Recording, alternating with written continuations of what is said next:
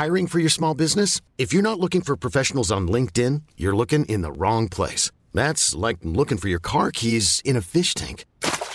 LinkedIn helps you hire professionals you can't find anywhere else, even those who aren't actively searching for a new job but might be open to the perfect role. In a given month, over 70% of LinkedIn users don't even visit other leading job sites. So start looking in the right place. With LinkedIn, you can hire professionals like a professional. Post your free job on linkedin.com slash achieve today.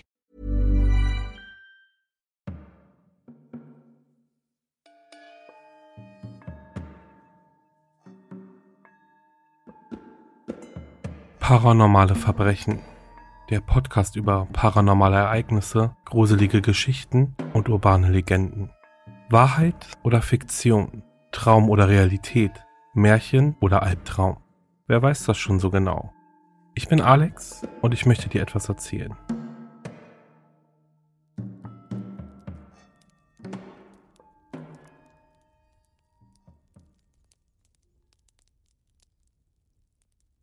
Nach der Arbeit führte mich mein Weg in die Innenstadt, um noch einige Besorgungen zu machen.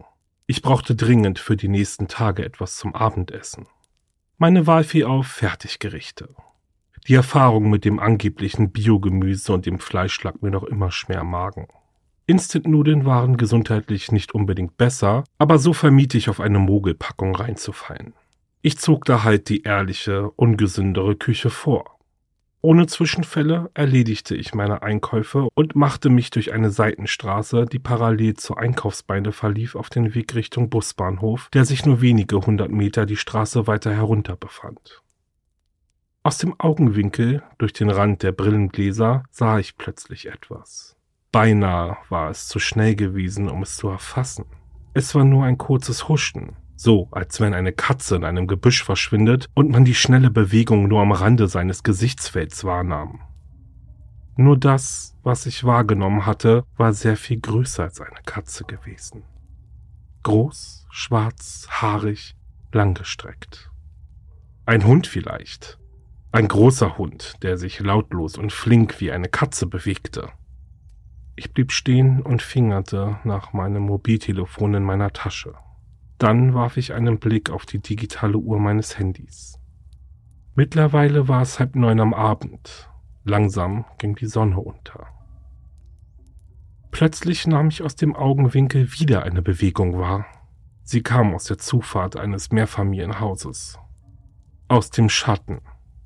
Ich sah die Mülltonnen und dahinter, dahinter lauerte etwas. Jetzt sah ich es deutlicher. Es lugte ein Stück hinter den Tonnen hervor.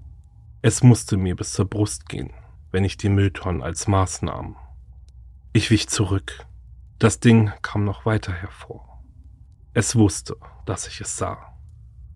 Ein langgezogener Körper, drahtig, schwarzes Fell, das an vielen Stellen ausgefallen war und eitrigen, posierenden Geschwüren Platz gemacht hatte. Die Kreatur öffnete sein langes Maul, der Kopf eine Mischung aus Krokodil und Hund. Ich blickte auf Reihen fingerlanger gelber Zähne. Dutzende Augen starrten mich aus dem Gesicht des Monsters an. Sie fixierten mich, als sei ich eine potenzielle Beute. Ich wagte nicht, die Brille abzusetzen, denn dann würde ich es nicht kommen sehen. Wie sollte ich mich gegen etwas Unsichtbares verteidigen? Aber vielleicht konnte es mich auch nicht mehr sehen, wenn ich die Brille abnahm. Ausprobieren wollte ich es jedoch nicht. Langsam wich ich immer weiter zurück. Dann spurtete ich los. Ich rannte immer schneller. Meine Beine pumpten wie die eines Sprinters bei den Olympischen Spielen. Ich wurde erst langsamer, als ich beinahe in eine Gruppe von Menschen an der Bushaltestelle rannte. Keuchend, mit schmerzender Brust und beinahe heulend vor Angst, sank ich zu Boden. Einige Leute guckten mich an, als wäre ich ein armer Irrer, aber ich wusste es besser. Da war dieses Ding gewesen. Das war keine verfluchte Halluzination. Ich hatte auf meiner Flucht einige meiner Einkäufe verloren, die ich in einem Beutel hatte. Aber das Wichtigste hatte ich in meiner Arbeitstasche transportiert. Die Tütennudeln und Suppe. Diese würden mich für die nächsten Tage satt halten. Zu Hause angekommen, rief ich meinen Arbeitgeber an und meldete mich krank. Ich würde, sobald ich wieder einigermaßen auf den Beinen war, ein Attest vom Arzt besorgen, versprach ich. Jetzt hatte ich wenigstens für einige Tage meine Ruhe oder besser gesagt die Sicherheit meiner Wohnung. Als ich mich beruhigt hatte, wieder eine halbe Schachtel Zigaretten in Kette geraucht und die Glimmstängel ohne nachzudenken in meiner halbvollen Kaffeetasse ausgelöscht hatte, riskierte ich einen Blick aus dem Fenster. Ich hatte nichts erwartet, aber gehofft, nichts zu sehen. Das tat ich zum Glück nicht. Zumindest zunächst nicht. Stundenlang saß ich dort. Ich hatte alle Fenster geschlossen und die Jalousien heruntergelassen. Am Wohnzimmerfenster hatte ich nur einen kleinen Spalt zwischen den Lamellen gelassen, durch den ich hinaus auf die Straße spähen konnte. Dort, da war doch etwas entlang gehuscht. Nur eine Katze. Warte, war es wirklich nur eine Katze gewesen? Ja, doch, eine grau getigerte. Ziemlich fett. Sie setzt sich auf die kleine Mauer des Nachbarhauses schräg gegenüber. Trotz der Dunkelheit konnte ich alles sehr gut erkennen, dank meiner Gläser mit der innovativen Technologie, wie die Optikerin so schön sagte. Den dumpfen Schein der Straßenlaternen hätte ich gar nicht gebraucht, um alles in der Umgebung wahrzunehmen. Die Brille verstärkte anscheinend auch die Nachtsicht. Ich sah alles scharf. Ich konnte sogar die Nuancen der Dunkelheit sehr gut voneinander unterscheiden. Wäre ich nicht so verängstigt, wäre ich ob der Möglichkeiten, die mir meine neue Brille bot, begeistert gewesen. Doch gerade wünschte ich mir einfach, ich hätte den höheren Preis für die Brille bezahlt und hätte nichts von diesen Kreaturen gewusst. Da, die Katze bewegt sich. Ihr Fell stand fast senkrecht von ihrem Körper ab. Selbst durch das geschlossene Fenster hörte ich ihr lautes Jaulen und Kreischen. Sie floh vor etwas. Hektisch blickte ich in die entgegengesetzte Richtung und drückte mir dabei buchstäblich die Nase an der Scheibe platt. Ich spähte nach draußen und hielt Ausschau nach dem, was die Katze in die Flucht geschlagen hatte. Ein Schatten. Oh mein Gott, dort auf dem Dach des Nachbarhauses. Es sah aus wie eine Spinne, aber mit einem Kopf, der an die Fangblätter einer Venusfliege erinnert. Die Fangblätter waren senkrecht an ihrem fetten Rumpf angewachsen. Sie öffnen und schlossen sich abwechselnd. Die Kreatur schien sich in Lauerstellung zu begeben, und ich sah dann auch, was es sich als Beute ausgesucht hatte. Vor meinem Fenster auf der Straße tauchte plötzlich eine Schar merkwürdiger Wesen auf. Sie hatten Köpfe, die an einen Pferdeschädel erinnern. Auf vier am Hals angewachsenen tentakelartigen Gliedern robbten und schlingerten sie auf der Straße und dem Bürgersteig umher. Sie glitten durch die Häuserwände, kamen aus dem Boden, als gäbe es für sie keine feste Materie. Das Spinnenmonster auf dem Dach setzte zum Sprung an. Mit einem gewaltigen Satz ergriff es einen der Tentakelpferde am Kopf, doch ich konnte keine Geräusche wahrnehmen, so als wäre die Straße eigentlich leer. Die Wesen stoben auseinander, purzelten und glibberten mit ihren wabbeligen Gliedern übereinander, um der räuberischen Kreatur zu entkommen, während es mit ihrem Artgenossen beschäftigt war. Ich sah purpurnes Blut durch die Luft spritzen.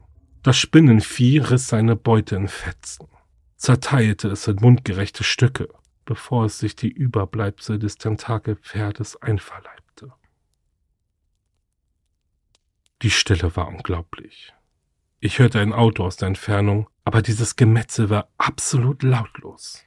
Als würde man sich einen Horrorfilm mit ausgeschaltetem Ton anschauen. Mir wurde flau Magen und kalter Schweiß trat auf meine Stirn. Angeekelt von der Szenerie wandte ich meinen Blick ab.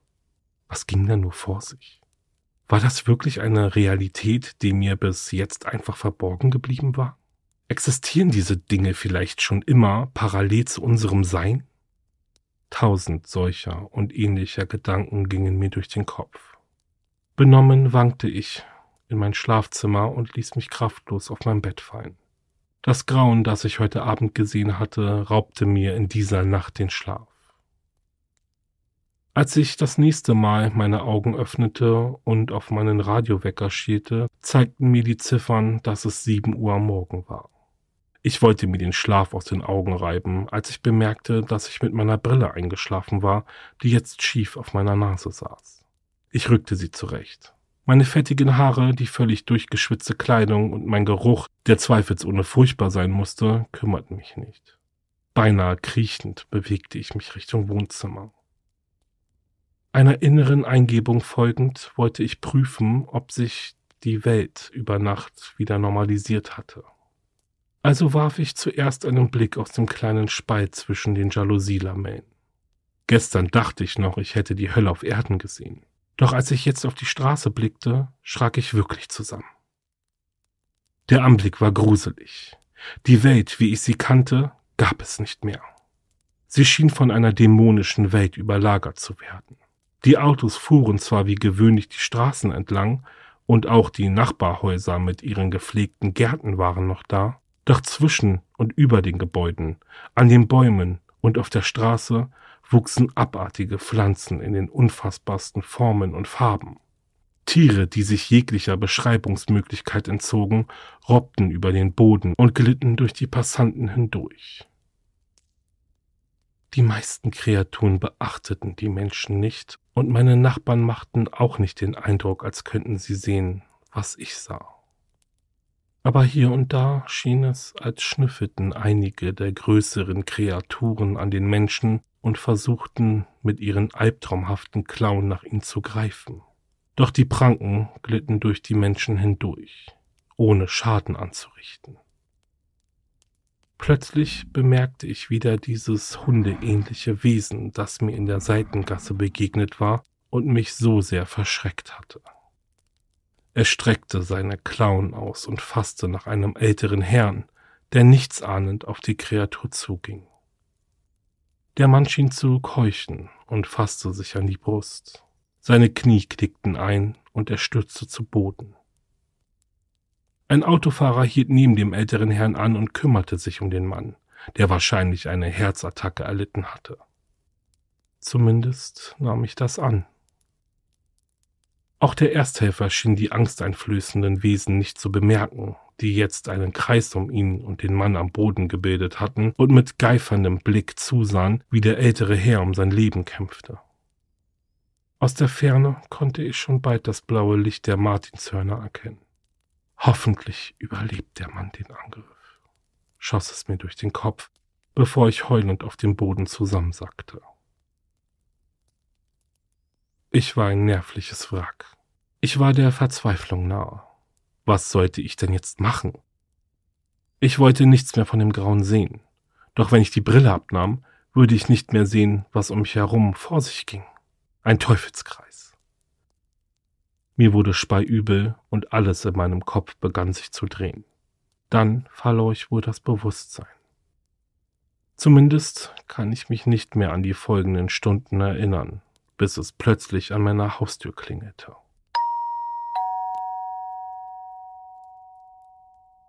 Ich probierte meine Augen zu öffnen, aber meine Lider waren zu schwer. Ich beschloss, das Klingen zu ignorieren. Doch das war ein Ding der Unmöglichkeit. Wer auch immer vor meiner Tür stand, klingelte jetzt Sturm. Keuchend rappelte ich mich vom Boden hoch und rieb meinen Nacken. Ich hatte mich verlegen. Kein Wunder. Ich wankte Richtung Wohnungstür und rief mit heiser Stimme, Wer ist da? Ich bin es, Marie, tönte es auf der anderen Seite der Tür. Ich rollte mit den Augen. Na toll, jetzt steht da auch noch eines von diesen Dingern in meinem Hausflur. Ich räusperte mich. Mit jetzt deutlich festerer Stimme rief ich, was willst du? Du bist nicht zur Arbeit gekommen und der Abteilungsleiter meinte, dass du krank wärst. Ich wollte nur nach dir sehen. Marie klang ehrlich besorgt. Was spielte diese Kreatur für ein Spiel? Ja, bin ich, Bleib lieber draußen, nicht dass du dich ansteckst. Das war plausibel. Gut gemacht, klopfte ich mir im Gedanken auf meine Schulter. Doch dann antwortete sie, Komm schon, ich will nur helfen, bitte. Warum war sie so hartnäckig? Wusste sie, dass ich wusste, dass sie nicht menschlich war? Würde sie mich deshalb töten wollen? Ich wich von der Tür zurück und blieb ihr eine Antwort schuldig. Sobald sie ging, würde ich sie aus dem Fenster durch meine neue Brille beobachten. Dann wüsste ich, was sich für eine eklige Kreatur hinter ihrem hübschen Gesicht verbarg. Ich weiß nicht mehr, wie viel Zeit verging, bis Marie endlich aufgab. Ich hörte noch, wie sie traurig sagte, ich wollte dir nur helfen, bevor sie die Treppe hinunter Richtung Haustür ging. Ich stürzte in mein Badezimmer. Hier konnte ich aus dem Fenster den Eingangsbereich genau überblicken. Ich sah wieder diese pelzartigen Strukturen, die überall wucherten und kleine eklige Wesen auf dem Boden, die sich durch das Gewächs wuselten. Doch dann beobachtete ich etwas Seltsames. Als Marie auf den Bürgersteig trat, machte es den Anschein, als würden die Kreaturen sie meiden. Sie flohen regelrecht vor ihr. Ich sah nur ihren Rücken, aber da, wo ihr Kopf war, da war ein strahlend weißes, ganz reines Licht. So hell, so wunderschön. Dieser Glanz schien alles Schlechte aus meinem Kopf zu vertreiben. Ich blickte Marie nach. Sie erschien mir wie die pure Perfektion. Wo Schatten ist, da gibt es auch Licht. Diese Frau war Licht. Das Einzige, was ich jemals noch in meinem Leben sehen wollte. All die Schrecken, all das Grauen, alle Monster waren es wert gewesen, nur um einen Blick auf dieses Licht zu erhaschen. Es strahlte pures Glück, absoluten Frieden, das Ende aller Sehnsucht aus. In einer Welt der Dämonen hatte ich einen Engel gesehen. Und plötzlich wurde mir klar, ich war verloren. Ich konnte dort nicht rausgehen. Ich konnte Marie nicht folgen. Die Kreaturen hatten längst bemerkt, dass ich sie sehen konnte. Sie steuerten auf mein Haus zu. Anders als bei den anderen Häusern schien es aber, als konnten sie meines nicht betreten, als wäre es geschützt. Noch. Aber ich wusste, sobald ich vor die Tür trat, würden sie über mich herfallen. Ich hatte meine einzige Hoffnung weggeschickt und mit ihr die Gewissheit, dass sie mir keine zweite Chance geben würde. Ein verzweifelter Schrei entfuhr mir. Ich raufte meine Haare und begann hemmungslos zu heulen. Warum nur hatte ich sie nicht angesehen? Warum hatte ich ihr keine Gelegenheit gegeben, sie durch meine Brille betrachten zu dürfen? Ich kann meine Wohnung nicht mehr verlassen. Nie wieder. Ich werde hier verhungern. Sobald ich meine Tür öffne, bin ich tot. Also werde ich warten und hoffen auf einen Engel, der vielleicht doch noch Erbarmen mit mir hat.